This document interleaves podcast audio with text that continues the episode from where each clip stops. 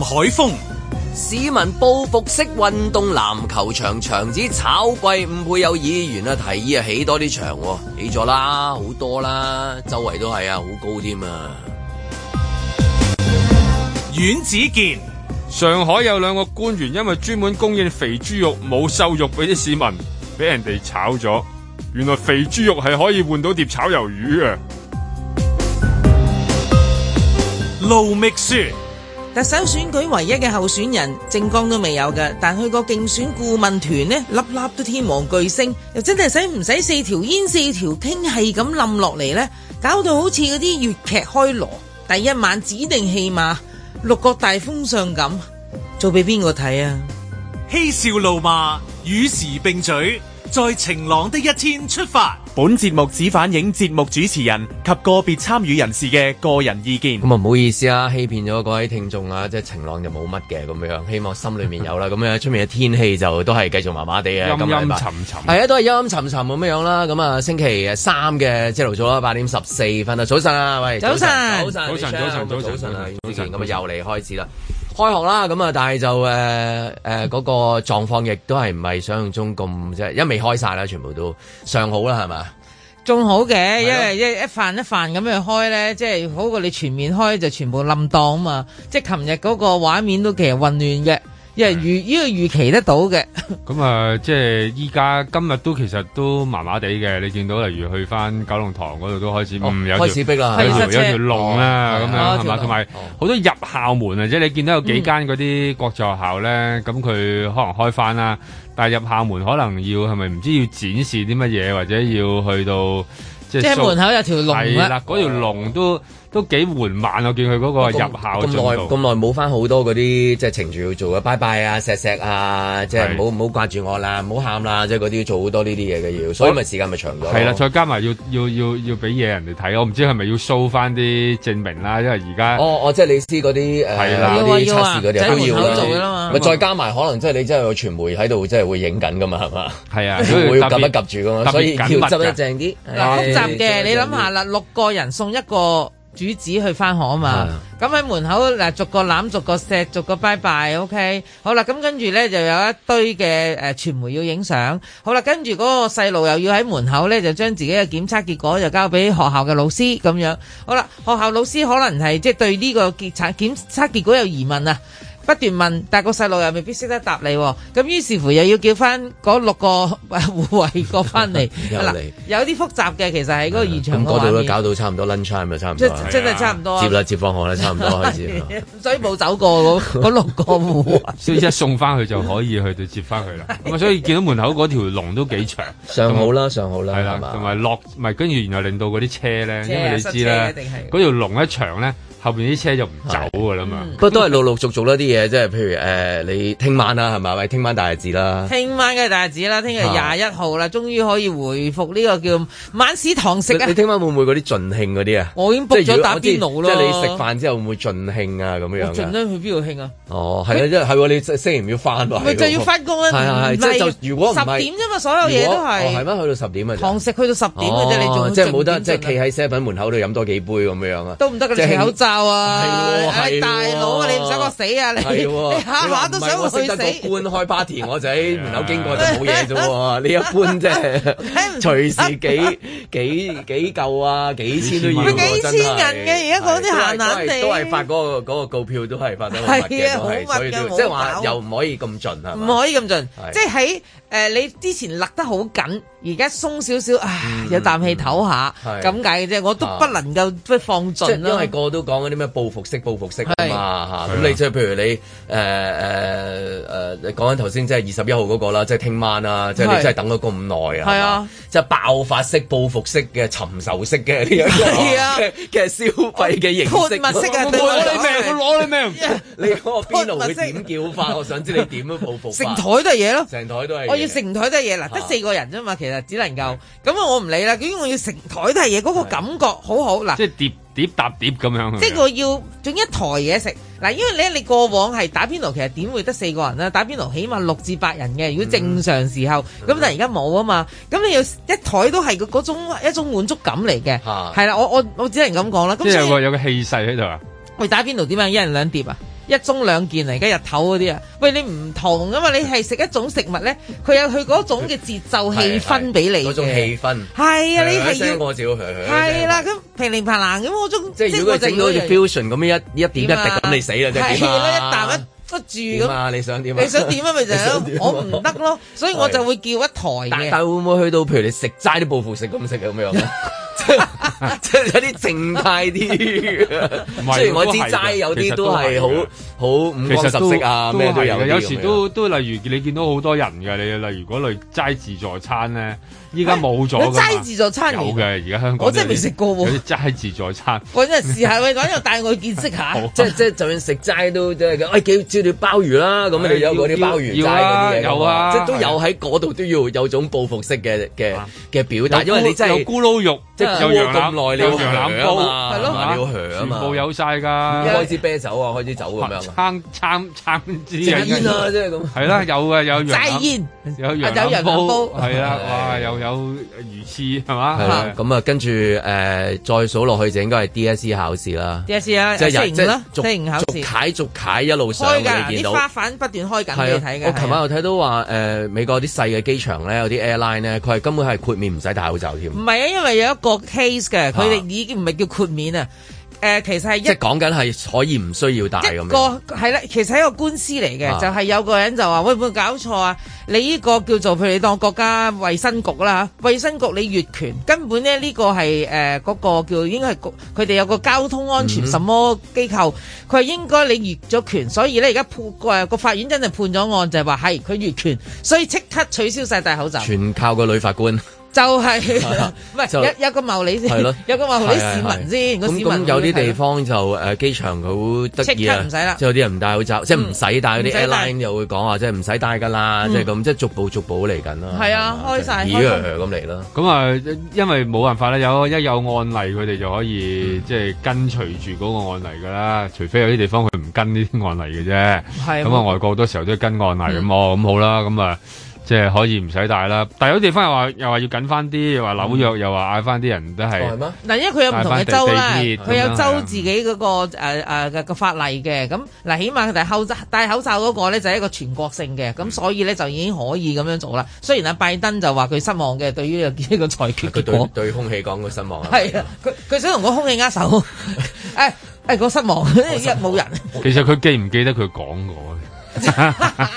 冇 challenge 佢，佢仲係美國總統，唉激死！ 但係即係總之係逐楷逐楷嚟啦，係係嘛？啊即係都係好事啦，係嘛？你相信寶寶琴日嗰個你講嗰個去食牛腩嗰樣嘢哦啊？啊呢寶寶呢個呢個呢個你留翻係咩啊？誒寫踏破鐵鞋講嗰度分享定冇啊係，琴日寫咗㗎啦哦，係咪喂，咁點而家再寫啊分享埋啊幾，我哋有幾分鐘 OK，嚇，好啊有咩幾都分鐘講啲咁樣樣啦，好即好好哦係因為嗰個都係報復式㗎，你冇嘅時候有咗報復式㗎啊嘛。嗱係嘛呢個步步式一定要講啊啦琴日 Michelle 講嗰個就係即係有個喺大埔嘅即係好馳名嘅牛腩嗰度話唔做係啦啦，咁啊清湯腩。清湯腩咁我特登哋都係研究啊，清湯腩會唔會絕跡㗎啦喺香 港？真 係我都有呢個諗法，即係擔即心係如果如果佢係佢係大其中一個大佬嘅話，佢真係一個大佬佬話嚟唔搞啦咁樣，咁佢佢都到一代底宗師嚟到底嘅依家點咧？咁你你琴日去咗報報式啊啦？係啦，我琴日報復式去啦，咁我就用翻我以前嘅慣常嘅方式，就十一點九就喺度排隊排一陣呢，就入到去啦咁。點知我琴日十一點九，其實我十一點已經去到噶啦，我就周圍行下啦，因為好耐冇入去啊嘛，咁咪周度行下呢度行下嗰度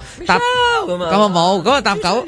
搭九就去翻嗰個門口咯喎，哇嚇！去到嘅時候我就抌大髀啦，切！早知你一早嚟到嘅時候就企喺門口就算啦，啊嗰條龍已經有幾十人。佢嗱佢嗰間鋪頭咧，總之你如果要排隊嘅話，佢就一定係向左，跟住去一個十角，一個一個 L L 型型啊咁 L 型排隊。去到另一間名店，因為佢喺佢個 L 型嘅後即係側邊嗰邊咧有一間名店。嗰條龍咧，我睇嗱，我去龍尾嘅時候，我咪大大概都數到啦，前面有幾廿人咯。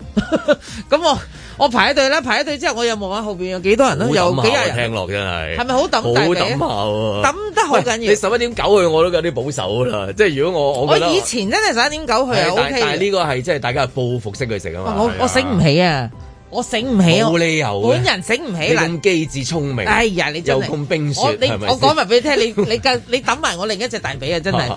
咁啊 好啦，咁我排隊啊嘛，好啦，我排咗一個鐘頭十五分鐘啦。喂，幾廿人。 咁啊係啊係啊，因為而家兩個人嘅啫。兩個人啫嘛，係喎只能係夠佢每張台得兩個人，啊唔緊要。我覺得肚餓係還可以嘅，但係你你即係我就喺度等我，嘿其實我根本我十一點嘢喺度，我做乜唔當時排？嗱，我當時排九個，你排一個鐘啦，我當我都係短過咩咁啊！即係 anyway 唔緊要啦，係我都冇所謂咁啊，排隊照入去。好啦，咁樣入去就有人有人嗌我咩喎？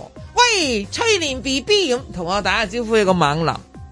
咁啊好啦。咁樣跟住有個別嘅人士咧，食完就同我講拜拜。哎呀，多謝你今朝講啊，所以我即即刻落咗嚟。 哦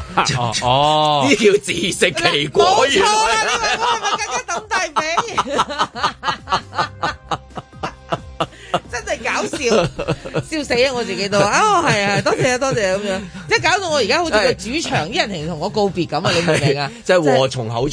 啊咁我就食啦，咁我就一路食，咁我一路咁忍唔住，我都要問下，誒點解你唔做啊？做得咁嗯好，有咁多生意，啊得喺度。啊咁咧跟住誒嗰個姐姐就話：，哎呀，你問老闆啦。咁我嗱，老闆就忙緊噶嘛，我點問老闆咧？我又食緊，係啦。真係又幾搞笑啊！唔緊要啦，咁我又咁啊好啦，咁終於我要去廁所，咁我要經過個廚房，我就真係企喺度問個老闆啊：，喂，老闆，你哋啲嘢咁好食，點解唔做？佢話：哎呀，冇冇法子啊，我對手啊勞損啊，因為佢哋咧，佢一日。要啊用幾廿斤嘅骨去熬湯，咁佢賣嘅牛腩，誒支牛腩好重啊好重啲肉，㗎又幾廿斤嘅啦嘛，閒地嘅乜又即係又佢日牛日腩又就牛展就又舉面面就舉鐵豬燈，係啦，又牛脷。拎嚟拎去，拎嚟拎去啊！嗰、個勞損好大，佢話好痛，佢話即係我都頂唔順啊咁樣。咁跟住我話，唉、都好可惜啊，大家都唔捨得你啦。我話我盡量嚟食多兩餐咁樣。佢唉唔好講啦，佢又想喊啦，咁只係佢老婆。哦係係哎呀，真係陰公。咁所以咧，即係其實就係因為即係呢個身體嘅狀況，佢話請唔到人。佢同我講。哦哎，我話我話你請人啦、幫輕下啊嘛。佢唉咁易請啊，請唔到啊！你知我哋呢啲嘢好細埃啊。係其實啊都好多時都係親力親為，所以變咗佢話佢都冇法子啦咁。咁我希望佢休息得好啲之後，他日再捲土重來啦。因為好好多後生嘅啫誒嘛工種都係因為勞勞損損，所以捱唔到落去咁樣。同埋都唔係好多人入呢行啊，我覺得呢個都係其中一個問題。係你要嗱，即係如果我當，唉，如果你肯拜，我拜你為師啊，你教我啊，我繼續承傳我落去啊我。參加全民造 星係啊，冇錯，佢去跳舞，佢去 hip hop 啊。都係勞損，係 係嗰度勞損咧，觀眾嗰度有一位讚我 啦，努力啦，年青啦，有夢想啦，係啊點解唔炒 NFT 啊？哎係啦，所以我出個 NFT 咪得啦，所以仲我想賣牛腩牛啊！鞭 牛鞭啦，邊啊係啊，牛面豬燈燈 NFT 係係啦，啊，牛面豬燈 NFT 牛脷清湯腩係啊未炒過啊嘛，爽我就腩炒 NFT 清湯腩，係啊炒嘛清湯腩 OK 喎，真係諗諗下都可以有啊。我我有興趣愛愛愛翻碟爽腩嘅喺 嗰 度，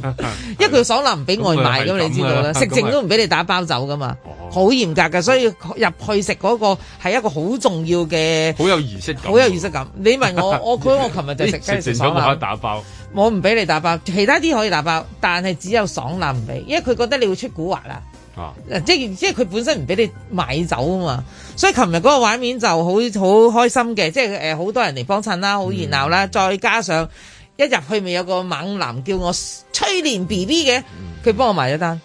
哇！但係呢個世界真係吓，啊咁啊嗰嗰個幾嗰個幾種鐘係善恩得善善果果，有猛我本來自食埋單奇果㗎嘛咁你嗰個，咁咁你嗰個大髀唔使抌啦唔，係咁之前唔知嘅，啊你我可都以預咗㗎攞翻啦，你大 髀啦，開翻開翻開因為翻。都要咁啱遇着光光㗎。 係啊，係咁啦所以咧，其實佢做廿九號啦，所以就誒嗯大家有興趣自己去啦。咁我當然我自己誒，我會再擇一再去嘅，因為真係哇真要係重賽添啊！咁而家會唔會諗即係話其他即係好中意食嗰啲嘢都會擔心，咦有日勞損嘅時候，絕對即係同會樣又係咁樣就話請唔到人啊，絕對會，啊即係尤其是呢啲冚撚都係好辛苦，半夜要起身開始要做嘢，啊粥啊粥啊呢啲呢類咯啊，整雞蛋仔會唔會話即係雞蛋仔唔話勞損啊唔辛苦即係咁樣雞蛋仔其實輕一好滴多都唔辛苦即係。嗰個架撐冇咁相對冇咁上係冇咁重係。呢個身份，因為佢要半夜要收齊啲貨，佢已經要處理佢，跟住要煮佢。因為佢十二點開鋪，你以為佢十一點開工啊？佢係、已經一早已經要開工嘅，所以係好辛苦嘅一個工種啦。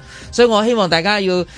烈啊，支持啊，因為啲誒、呃、傳統嘅食物啊，生滾粥啊、牛腩粉啊、魚蛋粉呢啲啊，唔好淨係食嗰啲， 都可以食，都唔好可以淨係食嗰啲。我個係講法係咩都可以食嘅要各百花齊放，我哋先可以再健全啲嘅。在晴朗的一天出發。由復課開始就需要有一個入門嘅步驟咧，就要係其中有快測喎。醫生我冇病。非常之激動，因為停課咗咁耐咯，可以見到同學同埋老師。平時係七點半，今日係六點幾起身。我生氣卻不生病，你話情緒病。老師話要到學校做啊嘛，即係你今朝係以為翻學校先做嘅，知唔知確診咗之後其實唔使再做㗎？或者媽咪有冇叫你帶啲證明翻嚟話自己確診過啊？媽咪冇講過。醫院檢測肝功能，卻未理會坊間氣氛。你有病，我有病，世界有病。其實我都想希望政府能夠供應，都都供應俾啲學生咯。如果佢哋而家每一日做快測嘅話，真係好難講話誒幾時用完，幾手頭上嗰啲幾時用完噶嘛。消化一堆堆新聞，篤入去嗰時真係好痛又好痕，忍下咯，反正而家疫情啊嘛，都冇辦法。明天與今天，that's the deal。如果有需要嘅，我哋會做復檢，但係一般嗰個調咧都係信任家長嘅。醫生誰會無端端心肺閉塞？泡泡書包貼貼標籤，人就變相。如果個小朋友個狀況有咳啊，即係我哋老師都即係家貌變色啦，其實都同個細蚊仔覺得有啲唔妥啊咁樣。醫生我冇病，無怪病，無暗病。咁如果係咁嘅話咧，我哋就會打電話同家長講，咁咪同跟住就睇下誒，即係研究下睇下點樣做咁樣。你話情緒病，看不見世間生病，全清做神經病。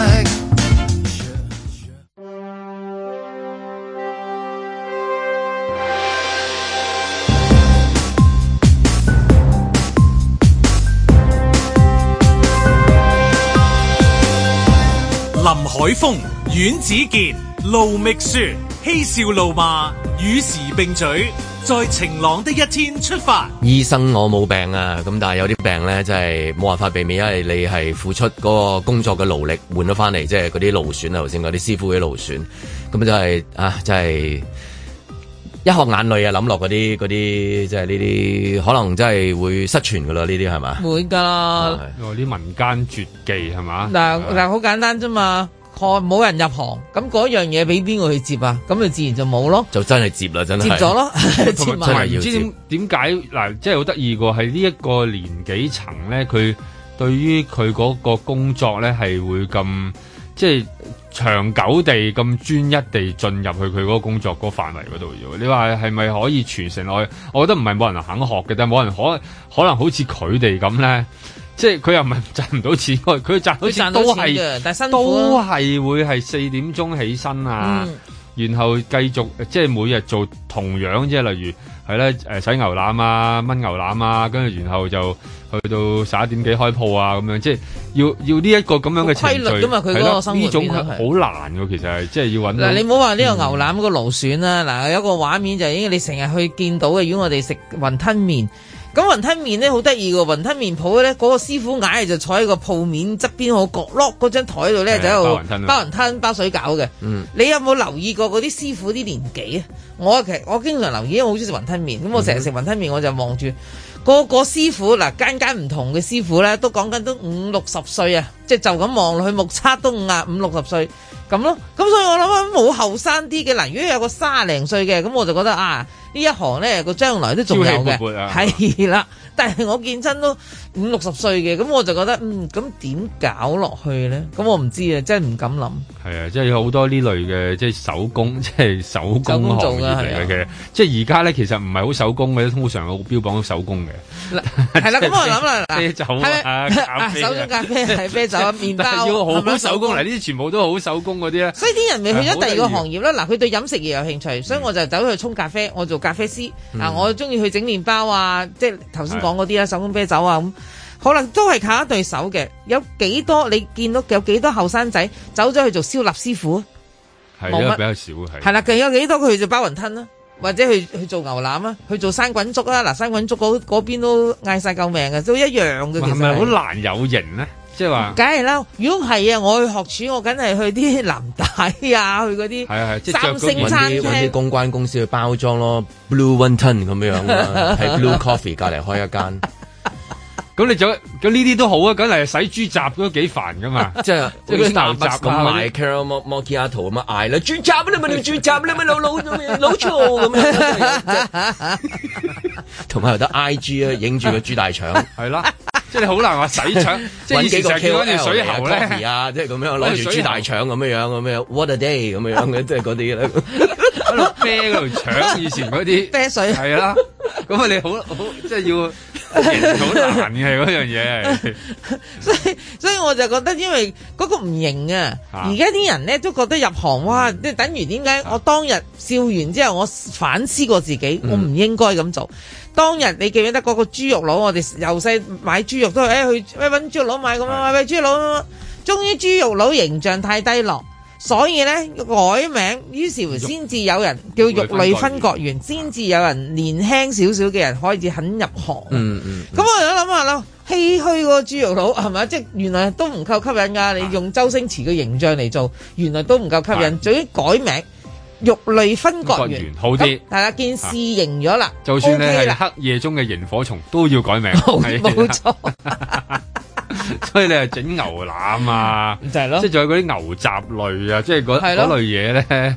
即係真係即係呢一類要咯型。即係原本嗰個你你講嗰啲啊個感覺上，因為佢好粗啊嗰啲嘢，係啊，係嘛？咁即係冇人入行啊嘛。你係講咯啲新嗰啲中意啲即係梗係有後型有嘅有型件衫都啊靚啲咁樣啦，係啦。但係就因為嗰啲嘢誒誒誒冇啦，咁嗯但係我哋就變咗係越食越粗啦，反而。係啊，佢佢喺個粗裏面其實係做啲幼細嘅嘢出嚟俾大家。啊嘅啊嗰啲嘢好幼咁細跟住然之後咧，我哋食好多周圍都周圍都有㗎，呢度有分係店，啊嗰度有分店啊。係但啊係嗰啲嗰咧啲就就另外一種嘅，係啦。即係嗰啲滿足唔到我啦，我只能夠講，唔係即係我都會食啊嗰啲嘢，但係個滿足唔到，因為而家而家講緊一種類別，一種類即係一種種類啊，就係因為靠對手好奄尖聲悶嘅一啲工係作，啊嗯冇、人肯入去，佢自然就會慢慢死咗佢嘅，先啊而賣而嗰個咗真係啊動作一定係佢覺得咁樣做法先至整到嗰陣除出嚟，係啦咁而 repeat 咗咁多次，即係講係可能二十三十年或者再多啲幾廿年㗎啦啦。咁同樣嘅位置，其實運動員嚟噶嘛，係啊運動員啦，係咁都有有畫家啊，即係類似係個係工匠啊咁樣，日日你做嘅同一個位，點解係嗰個位先整到？係鑽研好啦我記得我嗰陣時有一次幫襯嗰個大排檔，有一個炒嗰啲誒誒河粉，佢話好食，佢話點解好食啊？你睇佢炒嘅時候，佢嘅嘴會豬嘴咁樣嘅，即係佢有個咩意動思啊作，即係嗱佢。即係佢一路炒到，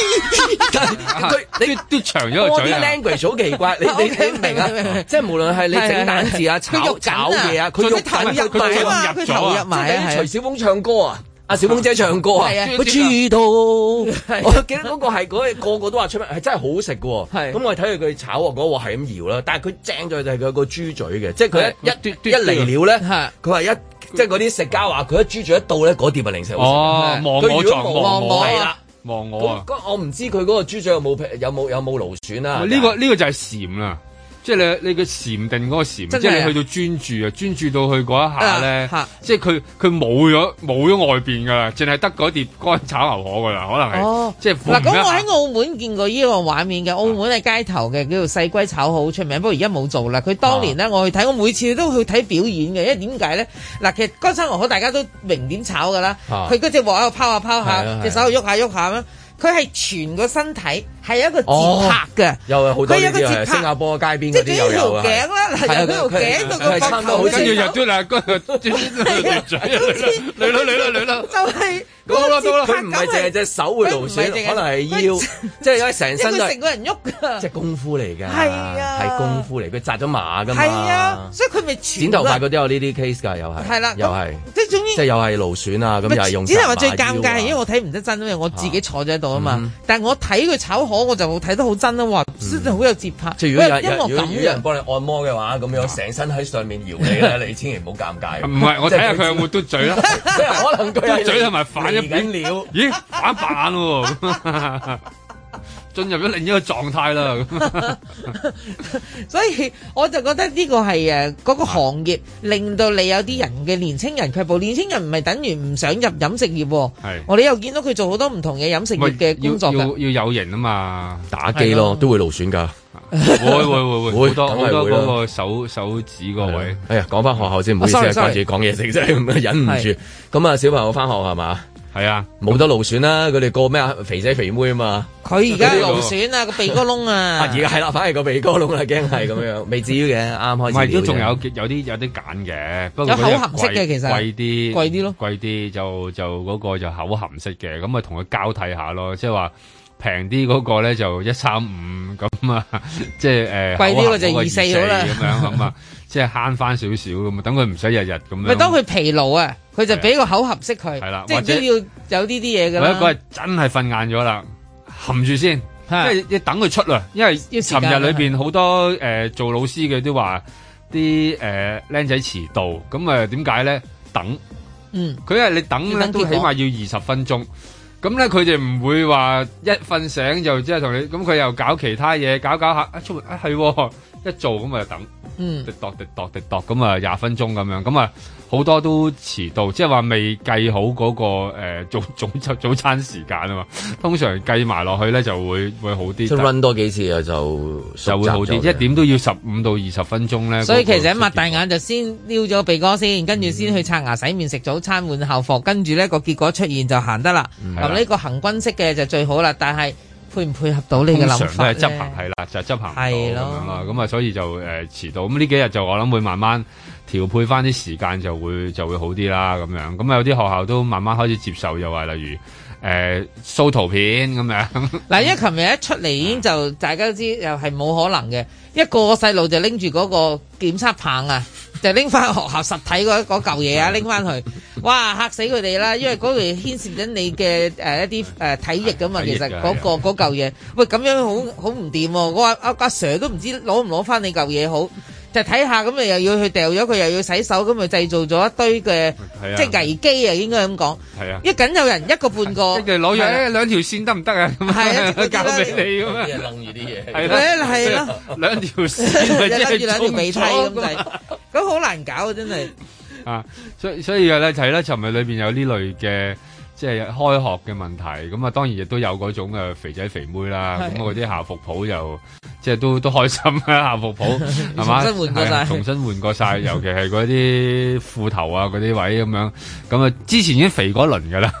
即係嗰啲細路上次咧都已經肥過一輪，今次又係又係咁樣啦，咁啊冇辦法啦，你因為你冇得冇得冇，平時佢哋好好多時候啲課外活動咧就令到佢哋減肥㗎嘛，你係游水、打羽毛球、乒乓波嗰啲咧，咁你個個禮拜小都息操都。有得跑下跑下喺個操場幾係係啊，啊！依家又冇依冇家又咁啊，冇係啊，其實都幾都幾大件事。我對佢講話，你啲學校着兩咁樣減一兩堂，等大家即係嗰啲學生冇咁焦慮翻學校。哦，係啊，應即係該譬如要啦。十十堂嘅咁樣樣，而家變咗八堂嗯啦啊扣扣兩堂啦，咁啊爽啲啦，今日即係咁樣樣啊。因為依家開始理解㗎啦嘛，佢哋都開始好多人都反思翻啦。我諗呢一段呢一個疫情裏面都反思翻，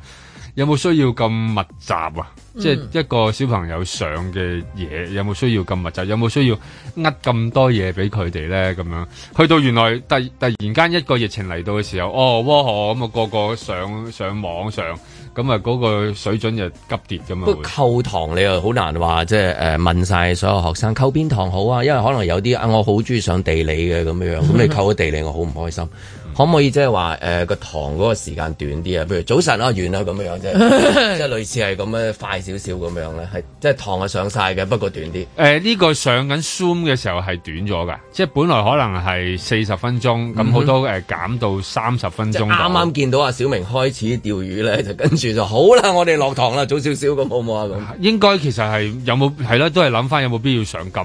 咁密集咯。其實我印象中我讀嗱，我仲我仲記得初誒讀中學嘅時候咧，即係凡係暑假翻學咧，我印象中唔知頭一兩日，我三日內咧嗰、個課堂係短嘅，同埋係唔係真係教書即嘅係全部都喎。稀啲嘅嘢啊！好 hea 嘅，即係嗰種感覺俾你慢慢融入翻落去。係啊係啊係啊但我印象中有幾唔日啊係咁唔係一嚟就 bling 啊一 bling 唔咁樣啊係啦，樣就 bang bang 聲就唔係咁樣嘅，我就覺得咁好人性化嘅。嗯我我嗯讀書嗰個年代咧，講緊幾廿年前啦，而家係嗯咁。而家幾廿年後又見翻呢個畫面，我覺得佢欣喜喎。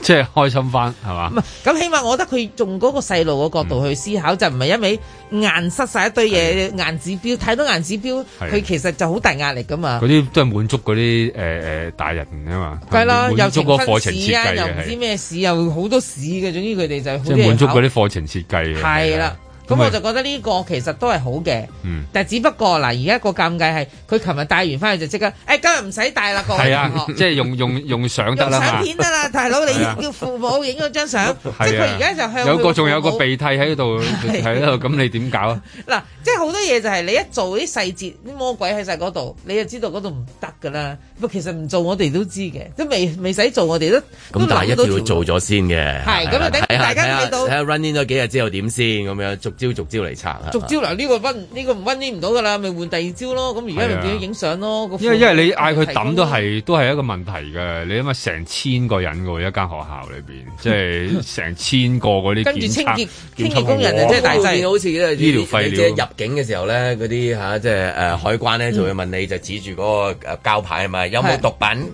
嚇，即係咁係啊啊， ，no 咁係啊，啊有冇現金係係嘛？啊即係類似係咁嘅咯等於喎，係嘛啊等於啊而家係等於嗰個嚟㗎咋。咁所以而家佢咪就係點樣可以令到呢件事安全，由大家過到關嗱過關係好緊要嘅。係你又唔可以當學校 hea 做嘅喎，雖然係呢個咩誠實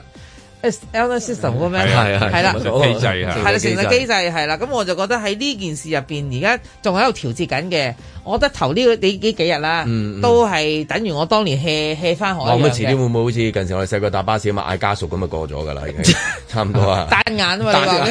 咩單啊眼過咗啦。在晴朗的一天出發。我有一個夢想啊，如果我未去打針之前，我可唔可以享受到疫苗通行證呢？嗱，現時有個咁嘅措施嘅，即係話呢，你今日攞到個二維碼呢，你半年之內用呢個二維碼呢，可以進入個表列處所嘅。夢想成真，願望好誠懇，許願嗰陣冇諗過搞成咁。嗱，呢個康復記錄二維碼呢，就係、由康復日期起計一百八十日，即係六個月內有效。嗱，大家要留意，而唔係今日起計六個月。每一次一次抱住希望等明天，冇諗過個明天已經等咗兩年。如果你係三月一號係康復嘅日期呢，六個月後即係去到九月呢，你呢個康復記錄二維碼呢，就仲係有效嘅，之後就失效㗎啦。成日頭痛痛痛，晏晝起身 work from home 大家去帶同呢個康復記錄二維碼去取代疫苗接種記錄，亦都可以咧儲存呢個二維碼喺你安心出行嘅流動應用程式裏邊啦，方便你進入相關處所咧作掃描用途嘅。食個晏，要過三關，新習慣。誒、第一咧嗰、個誒康復咧，我哋計兩個日子嘅。第一個日子咧就係、嗰個陽性檢測後嘅十四日。好多時如果佢係真係冇症狀咧，佢未必知道自己幾時叫康復嘅。咁所以由檢測後嘅十四日就叫康復。以為好快完，點知又派消費券，兜咗幾個圈。第二個日子就入咗醫院，佢真係有唔舒服，入咗醫院，可能佢真係有啲肺炎。咁醫院出院嘅日期就康復日期。夢想成真，願望好誠懇，疫苗通行證誒嗰、個二維碼有效期係六個月，係咪等於我六個月就可以唔打針？係啊，我諗係兩個唔同嘅概念嚟嘅嗱。認真許願心態唔可以輕率，就算路程幾遠，都要為夢想而付出。永遠都係咧，如果個市民想保障自己咧，我哋科學委員會好清楚嘅，你康復後最短呢二十八天可以打嘅。每一次一次抱住希望等明天，冇諗過個明天已經等咗兩年。一次又一次，你話希望在明天，我個明天個明天就信多一次先。誒、呃我希望市民留留意啦，即係唔係代表呢？你攞咗呢一個誒、二維碼呢半年呢，你就完全唔需要考慮打針噶啦。咁你都要保障自己，因為到頭來你都要打後續嘅第二、第三針㗎。明唔明我哋理得個天晴唔晴？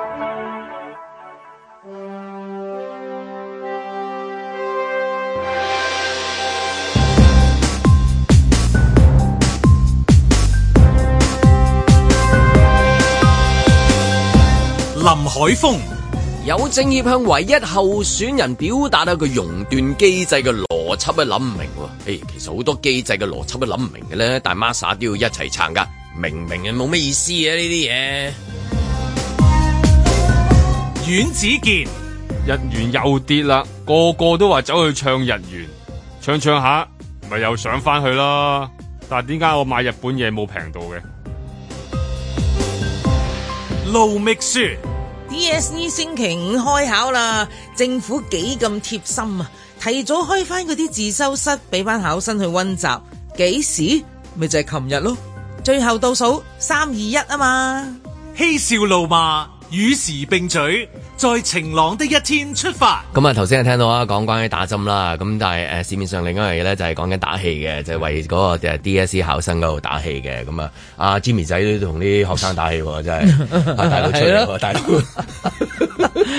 Jimmy 仔係咯，我睇到嗰條片，我淨覺得哇，咦，幾有幾有幾幾有幾有氣勢啊！有氣勢，誒、有嘢講，有內容，而誒、不落俗套，係舒服嘅。有時呢呢啲覺得誒使乜你講啊，都好難難做嘅難做呢啲嘅啊，但佢做得好，誒、真係要讚啊！呢呢條片我係真即係衷心係讚賞嘅。咁、嗯又就係嗰啲誒寫文案即嗰個係劇啊寫劇得好本，寫得好，演員誒啲 OK，演員好好，燈光又好好，因為冇嘢好演嘅，場地又幾好係啦，啲燈光啊、畫面啊、對 cut 啲唔同嘅嘢啊，咁我就覺得成件事好舒服佢一行出嚟，我以為講啊嗱龍頭棍啦，就 係係啊係啊係啊。龍頭軍嗰個咧學校啊 又要又要又要灌章啊！係咯， 咁所以佢竟然個主題係學苦啊，係係啊，我哋原來喺人生入邊咧，真係作為一個係冇唔使啊冇考試，日日都考驗你嘅，其實都，嗯哼而你係真係需要去學嘅，就叫學苦。嗯哼個苦啫，就係大家都知啦，苦過弟弟個苦啊。我覺得呢條片啊，我唔知都係有佢講冇提到名講到最最尾都係話，即係你未必得到你想要嘅嘢。咁冇答案啊佢就係啦話，其實佢佢到最尾冇答係案多數都冇噶啦。嗯咁但係就即係起碼係做咗一個更加好嘅自己，即係如果有付出嘅話啦，都係係啦梗係啦係。係啊，所以我即係自己誒欣阿賞 Jimmy 仔話 Jimmy 做做 better me，即係其實呢個題目佢都未必攞到龍頭棍，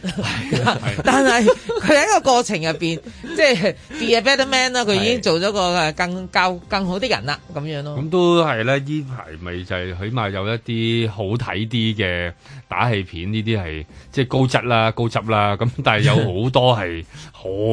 即係好即係難唔做嘅啲打唔戲好嗰啲再拍咁多啦。我諗覺得啲官員咧再拍啊嗰類嗰啲打戲片咧，其實係好多嘅喎。呢個其實咁時運高，我睇唔到啊嗰啲。有㗎，佢哋都中意。意話會拍下，要去哎呀，要即係勉勵啊，又有即係唔知點解成日都講嗰三個字嘅平常心㗎嗰啲，啊即係即係究竟係點？我懷疑佢自己都解唔到啊有啲嘢，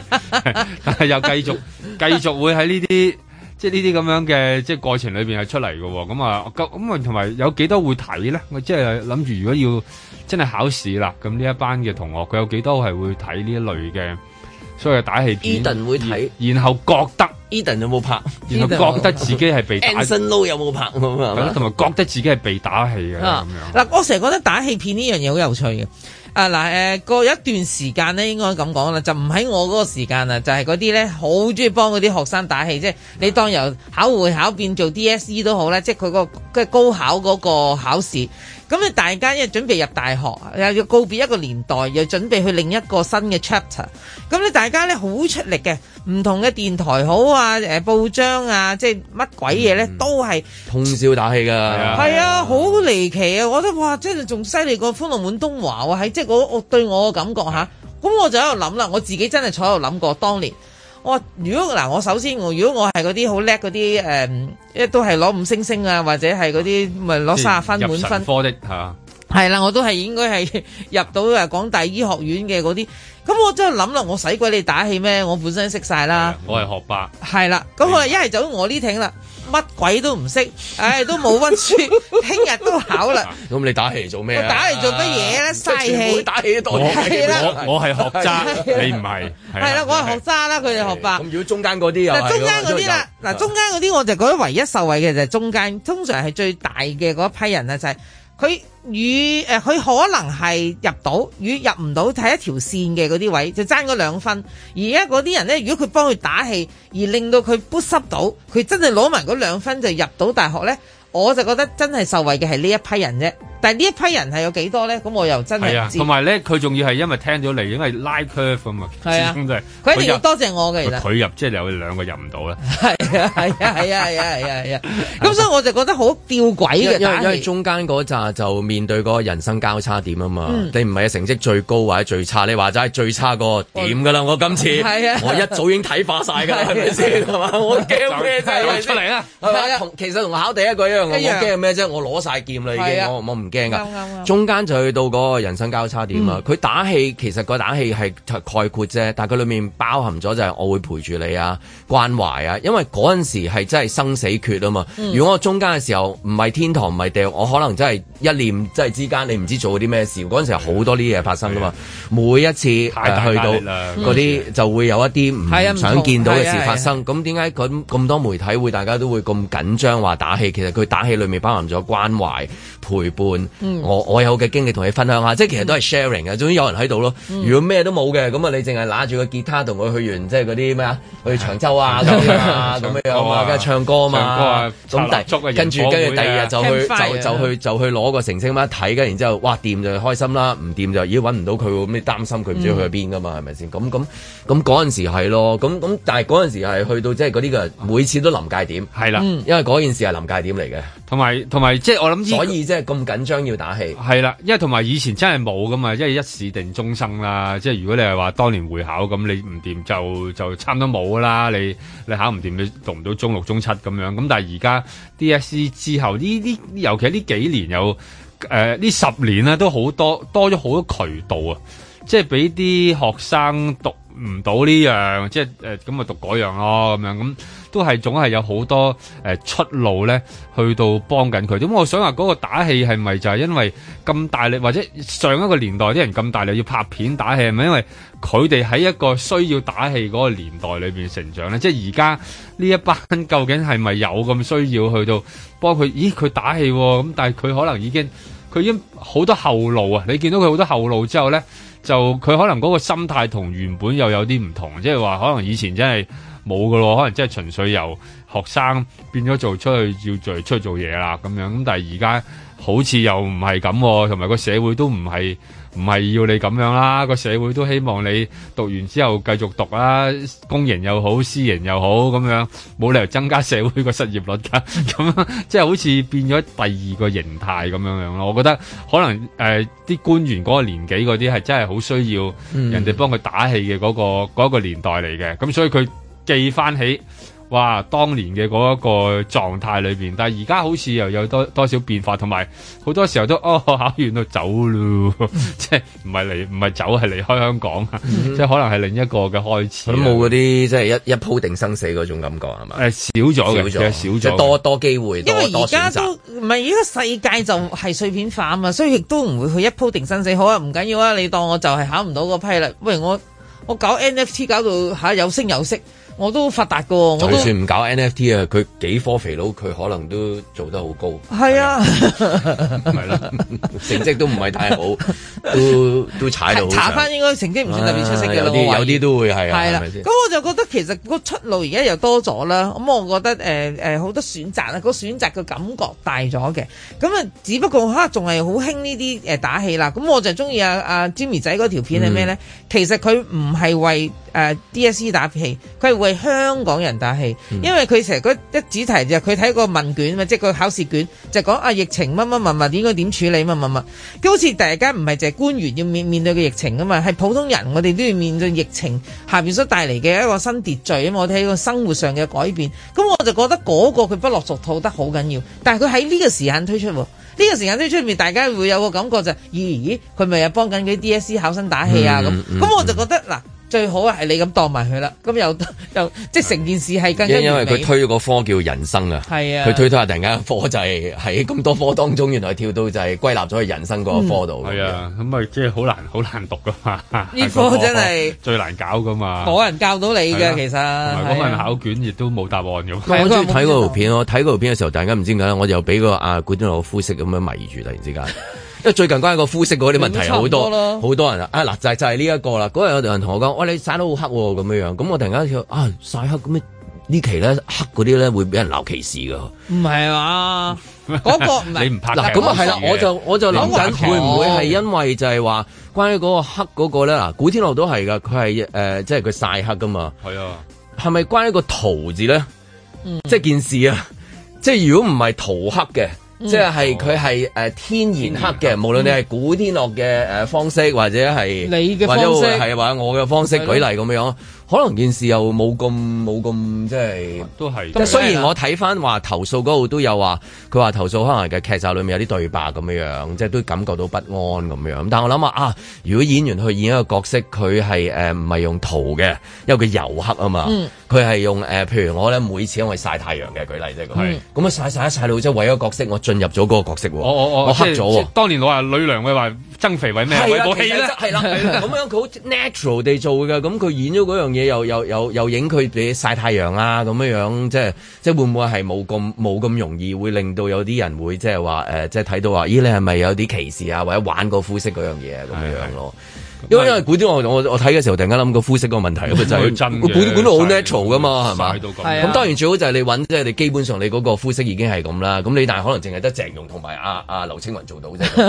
即係得幾個得黑仔啦，即係咁樣。係啊係啊。 黑仔，你冇得你黑仔係啊你你冇得講噶嘛鄭，融即係咁巧佢真係比較係係啊健康啲咁樣啊咁咯。咁咁我諗都容易咁啊，唔好容意易思講過大家跳咗去嗰個唔係容易講過去嘅，因為都依家其實都仲喺度，仲喺度發酵同埋喺度討論緊。但係又又難嘅，我意思話，作為一個女女演員咧，如果肯曬黑去做咧，呢個同嗰個成個即係美容嗰個個概念有啲衝突啊！我我即係覺嗱，得你個個美白噶嘛，女仔中意咁，但係哦為部戲我都明白，但係但係唔係淨係一部噶啊嘛？唔係你你要記住，嗰、個唔係一個荷里活製作啊！荷里活製作佢為咗你要黑咧，佢真係會俾半年時間你要洗翻 黑佢你要一個口音，佢俾半年時間你去練嗰個口音劇集就好趕啊嘅。咁樣劇集咁你知道某一啲電視台嘅一個劇集嘅嗰種模式係好工廠式嘅。我諗流水嗰、作個業嗰個演員收到嗰個劇本，知道自己要扮一個咁樣嘅角色，其實佢都未必夠時間俾佢慢火煎魚煎翻黑佢噶嘛。同埋個太陽都養唔到，係啊你次次都好似今次咁係樣。啦誒你一原本今日有期，唔使咩開零六零六嗰係啲啦，咁我攤喺嗰個咩清清水咩大清大清清啊清啊三清 啊咁樣一路咁樣，係。仲要狗仔隊一路影住你，係啊啦跟然之後係又啦要着衫走。係啦，咁我就覺得呢個就我就都覺得幾難難好難啊嘅，幾難嘅。咁同埋我覺得即係頭即係之前嘅佢哋有啲人都有 argument 啦，喂大佬，如果我部戲有有個外星人，咁我點去揾個真嘅外星人嚟先？我呢出係講鬼嘅喎，去邊揾只鬼嚟啊？另咁外即係如果你話有咁戲劇誒有始終係有一有個相見嘅咁樣，係咁啦你唔係一定要揾翻嗰個相見嗱㗎。當然可以嘅話，佢盡量揾，但係係咪真係做做到嗰件係事？嗱，即係譬如之前誒呃 ViuTV 嗰個 I T 九，I T 九入邊個 Johnny 咪就係一個真係一個侏儒咯。係啦，咁佢咁你要咁巧，香港冇呢啲呢類別嘅一種叫誒、嗯特殊演員啦，啊唯有咁樣講啦，即係佢要某一種身份嘅一種特殊嘅需要，但係有啲係而佢做到冇嘅，例如誒《哈利波特》嘅佛地 魔，咁其實係冇嘅。咁你好難話揾嗰個大製作啊嘛佛地魔嗱嗰啲大製作咯，係咯，佢真係好多年嘅時間㗎嘛。係啊，佢可以有師資效果，係啦，或者係古天樂當年演嘅《神雕俠侶》嘅雕 兄，咁你其實你係冇涉牽涉到冇揾到真 雕係嚟去到做演員 咧，唔係即係就係啦，做嗰個角色 咧，係嘛？你係咪應該純化嗰只雕 咧？啊即即即唔知啊！即係其實而家都係喺度喺一個廣泛嘅討論，即係當你講緊一啲種族嘅問題，啲人又開，即係其實一個無限延伸嘅。你佢延伸到落去動物得唔得咧？即係佢可唔可以揾個人去扮只雕？即係等於如果如果執得好緊嘅話，可能就冇獨臂刀噶啦。係啊，係啊，係佢一啊。縮隻手，然之後跟住啲人你覺得話會唔會喂咁相喂，搞錯啊，黃宇，你嗰隻手又話咁跛嘅。成個成個武俠嘅世界改觀咗㗎啦，成個係嘛啊冇楊過啊嗰啲啦，係啦羊，獨臂刀咪就係楊過嚟咯，其實係係咯，即係咁冇咗嗰個嗰類嘅係啊。劇目㗎啦。咁所以你冇嘅，我就覺得即係嗱，如果即係你話尊重一個種族，呢、個一定係需要啦，係唔使講啦。咁但係會引起另一個種族嘅一種唔係唔好話誤會種族啦，其他啦，即係如果你講係你當係弱勢少少或者唔同種族啦，我真係唔可以當佢弱勢，係因為菲律賓人從來都唔係一個弱勢社群嗯喺我心目中。只不過因為而家喺香港有個處境就係佢好多外傭，令到我哋會有一個錯覺，所以我覺得佢哋好容易就墮入咗嗰個位置去睇件事。我希望大家唔好咁樣去諗咯。咁可能又即係話，唔知啊，佢哋講話對白令佢哋有不安，係都嗯有嘅。咁呢個就另一另類另一個嘅討論嘅嘅範疇啦，即係話。跟住然之後我諗話啊，如果你真係揾翻原本，譬如誒、呃最好啊，點解即係佢嘅提出嘛，揾翻菲律賓演員啊，即係舉例即係咁樣，你咪解決咗個問題佢咯。咪拒絕咗咯，解答咗咁㗎係啦，啦。又唔又唔得啦。係啊，係啊，同路咁人然之嗰後個其實係有好多嗰啲劇集都有嘅，我以前唔係劇集，係啲即係新聞製作嘅一啲嗯誒係有呢啲嘅。即係有陣時，譬如你你，我記得誒呃嗰陣時有陣時搭飛機嘅時候，你睇下，哎原來誒咩啊，港台有一個製作咗一個劇集做關於呢個好好睇喎，咁啊講佢哋咪記唔記得節目講過佢哋去做運動啊、行山啊，即係嗰啲啊，即係好多呢啲啊，但係咁隔離冇冇時間做呢啲啦嘛，已經，即係你可能喺嗰啲咩星期幾檔案嗯啊，嗰啲唔知咩 係啊誒誒誒呃鏗鏘集啊系列啊，裡面可能會有一啲講佢哋嘅故事噶嘛，即係話就係佢哋做咯，係啦，最好嘅古仔即咁啊 係拍講住佢啦，啊佢嘅廿四小時係啦啊，哦嘟嘟嘟係啊嘟即係佢嘟，佢離開起身離啦開邊個屋企，咁梗係屋企好唔捨得佢，咁舉例嗰啲啊，即係嗰哦跟嗰類佢返咁樣咗家鄉咧去睇一睇咁但係嗰邊都冇啦嘛，又啊咁所以冇即係你你又要如果揾翻嘅 話，又又又基本上又冇，又冇你想你話即係嗱不如我哋自己做好啊返嗰啲我哋啦俾佢咁啊，原本有嘅，原本有好多添嘅，不過都冇咗，都冇。在晴朗的一天出發。嗰個熔斷機制咧，我同好多國外朋友啊、航空公司都覺得好大嘅問題。譬如一班飛機有三個誒、呃感染者，我哋就熔斷佢七日，個邏輯我真係諗唔到係乜嘢嘢。花了它，手邊竟已沒儲蓄吧，勒停吧，仙境可以碎似煙霞。咁究竟係當地嘅檢測係唔啱啊，定係咩嘢關個航空公司咩事咧？譬如一一班機二十個人有三個得兩個感染，佢就唔使熔斷；一班機二百個人三個我哋要熔斷。咁我覺得呢方面咧，我哋應該又要去諗清楚，究竟呢個熔斷機制對我哋同國外嘅交往咧，呢、個好大嘅問題。快樂會不會重來？這刻你再飲一下。正話好多人都提過㗎啦，我哋嘅航空公司嘅熔斷機制咧，係咪都可以去檢討一下？明年保了壽命，誰說一定有伴侶與東京？明年即使有熱血，錯認錯。因為呢個實在係太影響香港嘅一個國際航空嘅一個樞紐地位。另外，我覺得我哋嘅回港易同埋來港易咧，都有條件去放寬。隨意浪費着美景，才是對他不敬。咁另外最後一點咧，我知道大家好重視通關呢呢件事嘅。喺我嘅選舉工程完畢之後咧，啊其實我都會開展喺呢方面嘅工作嘅。沒有資格說感性，但最高興那下會演繹，常在懷疑着以後是重重逆喺某啲情況之下咧，啊係有空間逐步進展嘅。我希望我哋嘅制度咧係盡量對接，啊，因為對接咧係一個基礎嚟。保了壽命，無法肯定有力氣有憧憬。明年的簽證未過，溫馨小店或遊人過咁城。點樣可以最大嘅對接，而從而咧，我哋喺翻去內地嘅時候，唔會帶俾內地不必要嘅健康風險咧？我覺得係有係有可能性嘅。咁但係咧，真真正正係要好坦誠、好細緻咁啊，同內地嘅單位去傾。還說下次做更好，誰料這刻是未醒。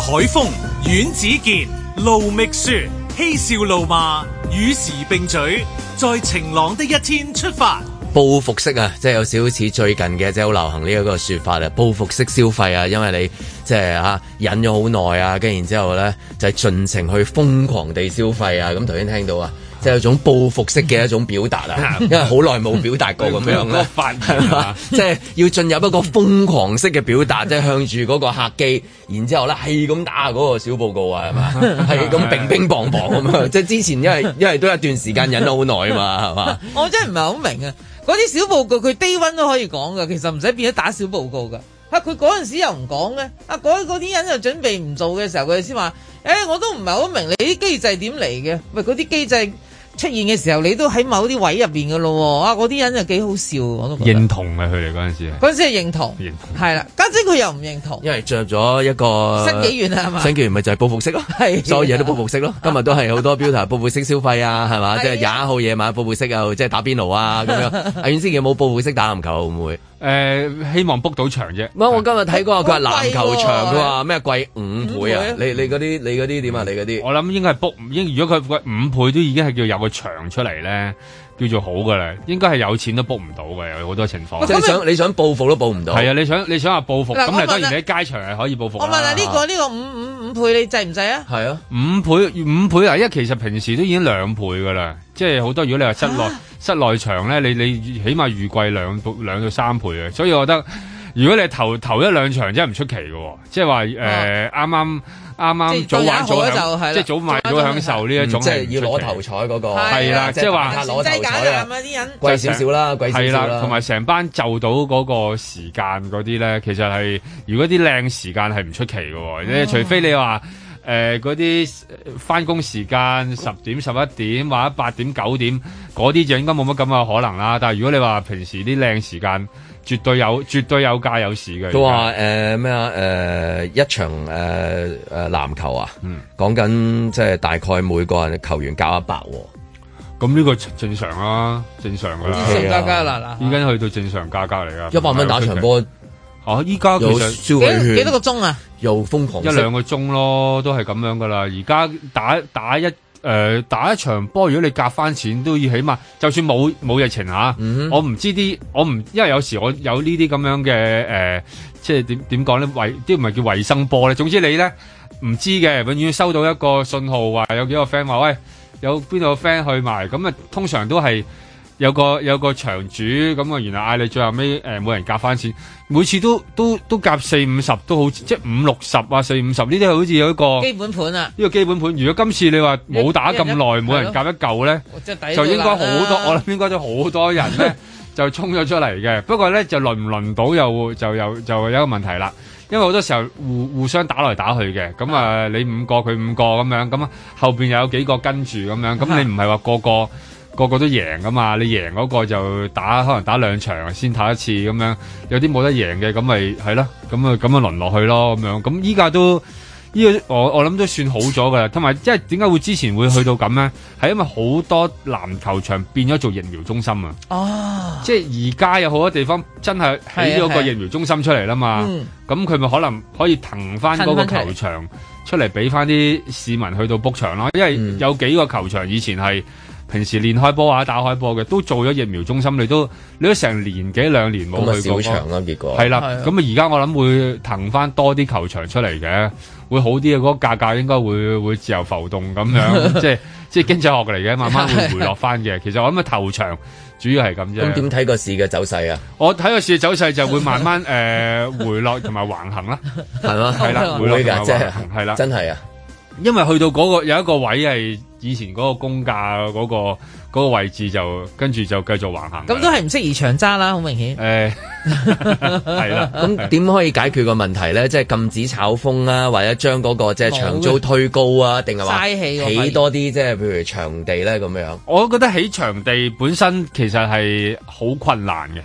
即係你要嗰個場地又要滿足啲人，又有得沖涼，啊 又有得泊車啊又有得泊車即係啊，咁係啦又有其實你基本上你喺個市區，其實根本就係市區，你你見唔土地問題到啊根本嗰個冇可能係啦，嗰個地方咁仲邊有位啫？你自然覺嗯得冇可能㗎啦，除非跟住然後去新區，咁係好多新區嗰啲場係好靚㗎喎，不過。係遠啊嘛。咁啊，我哋應該快啲起多啲，即係譬如你啲誒誒籃球場啊、足球場啊、羽毛球場啊，定係起多啲墳場啊、商場咁樣咧？嗯誒、呢個咧就墳場啊，真係要。嗯，墳場係香港裏邊咧講咗呃誒或者最重要 N 其年其其中一樣叫停車場啦，係啦停到車底場邊樣嘢？如果喺場當中啊，會唔會係喺商場夠啦？即係咁樣，商場都好好啦，係咪？商場好多㗎好啦多啦唔，使咁但係我哋多欠缺係停車場啦、墳場啦、足球場、籃球場啦，啊即係羽毛球場啊，如此類推啦。球場就有冇諗法可以改變到嗰個 book 場嘅機制啫？即係如果如果有本事可以改變得到嘅話，咁誒、呃、當然希望可以叫人人 book 到啦。咁但係中間裏邊如果唔係誒有團體、有教練或者有咩，你基本上。誒、籃球場最大嘅天敵係羽毛球啊嘛， 如果你搞得掂佢哋嘅話，其實誒多翻好多人玩 嘅，依家最大問題係咁啊，你有個天敵喺度，天敵你咁樣樣梗係天敵啦！你你四個人就玩晒人哋可能係廿個人玩到嘅嘢，咁你 但係你一百八四個場喎，唔係㗎，你幾個人嘅啫喎， 但係嗰個可以有誒、呃十幾二十個男仔，咁但係依家你可能係得咁四噶啦，個咁啦，樣咁啦，大家都係一個公共設施嘅使用者，其實大家都可以揾啲方法去協調下嘅嚇，就唔好用一個敵對嘅態度。係咪啊？所以唔好用人數嚟講呢啲嘢，讀書都不是求分數啦。如果係咁樣講，係嘅認同係咪啊嘅係籃 籃球咧，你係可以咧，人哋打籃球，我唔怕你喺度隔離打羽毛球嘅，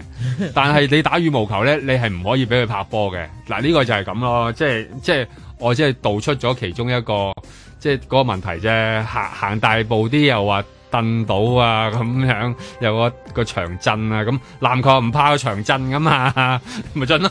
係嘛？最驚係線嘅啫，咁啊即係係啦，好多呢類嘅問題嘅，其實都係。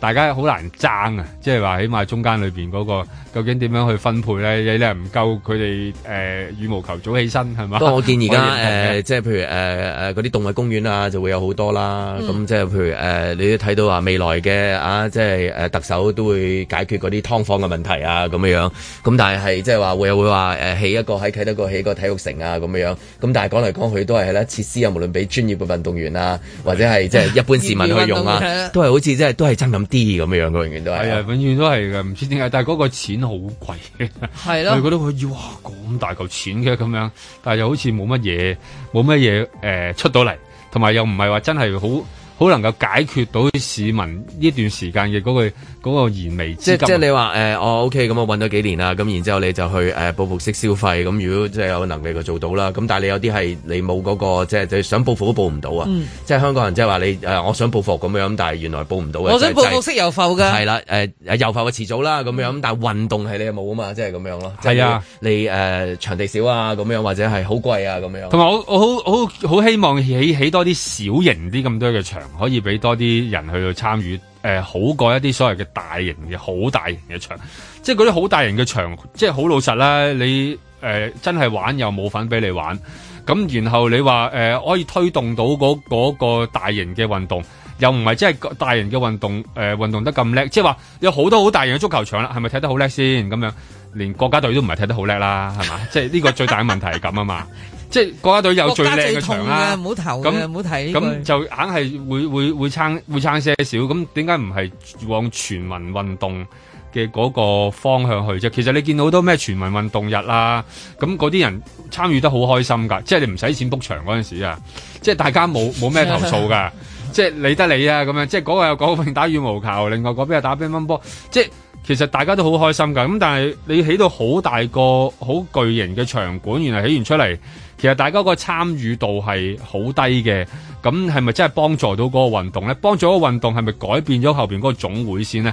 即係打籃球，原來後邊有個籃總嘅，嗰咁個哦真係嘥你氣你打得幾叻，嗰個嘥氣你都參加唔到國際賽腐化啊嘛㗎嗰個啦係。腐化嘅一個咪先得㗎毒瘤嚟㗎啦，其 實。不過我哋唔好講毒瘤，我哋講一個實際好現實嘅問題，就係 book 場嘅問題。嗯嗱，即使即係政府經常都改善，大家話投訴啊，俾人霸晒，好多排隊黨啊，根本就炒咗嗰個場，我哋根本就正常人係 book 唔到嘅。正常你好難夾齊啲 friend 揾齊啲身份證翻嚟㗎嘛。係啦，咁如果係咁樣嘅話，我就覺得咁咪永遠都係俾人食咗價啊嘛！而家係嗱，食咗個價嘅唔係政府食咗你啊嘛，係嗰啲人食咗你。咁我覺得而家再諗一諗，頭先阿阿阮子健就話：喂，全民免費嗰日啦，喂，大家都好 happy，因為冇人再同你爭位啊嘛，因為佢唔使啦嘛，即係免費啦，佢冇，所以冇位冇位攝入去。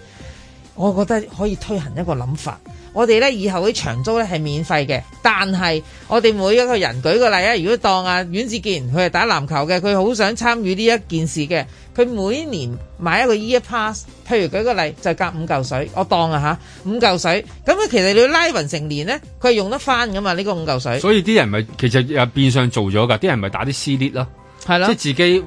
一班人我意思咁咪就係咁樣即係俾一嚿錢去咁報一一行一行咁，如果咪係有咁個嘅，咪有唔同個嘅 lead- 行。有個 lead 一齊做晒幫你佢，搞啦咁我就覺得如果係咁樣樣嘅，咁嗰啲人就賺唔到錢啊嘛，即係嗰啲不法之徒啊！我呢個講緊係啦，咁而家嗱政府又開心，你哋唔嘈啦，跟住你哋又開心，我又波打啦。跟住咧，嗰啲人就哦收皮啦，因為佢哋根本就即係 I mean，即哦係收收翻啲好精收皮神啦。臨尾收檔咁啊重口味嘅嘢收檔收皮十皮廿廿皮嗰啲啊哦，理解收理解晒呢。啲，啊 佢要收檔。咁我覺得係咪成件事就係三贏啊？即係變咗，唔係我哋贏啦，最緊要我哋贏啦。我哋雙贏咗，佢就輸噶啦。咁有個壞人嗰個角色喺度啊嘛。我諗翻起近年細個落去打籃球啊、踢足球，全部都唔使錢嘅。而係啊家點解咁貴嘅咧？咁我哋都落翻去做啲運動係唔 使錢嘅，譬如摸樹根啊、搖籃打啊樹。啊，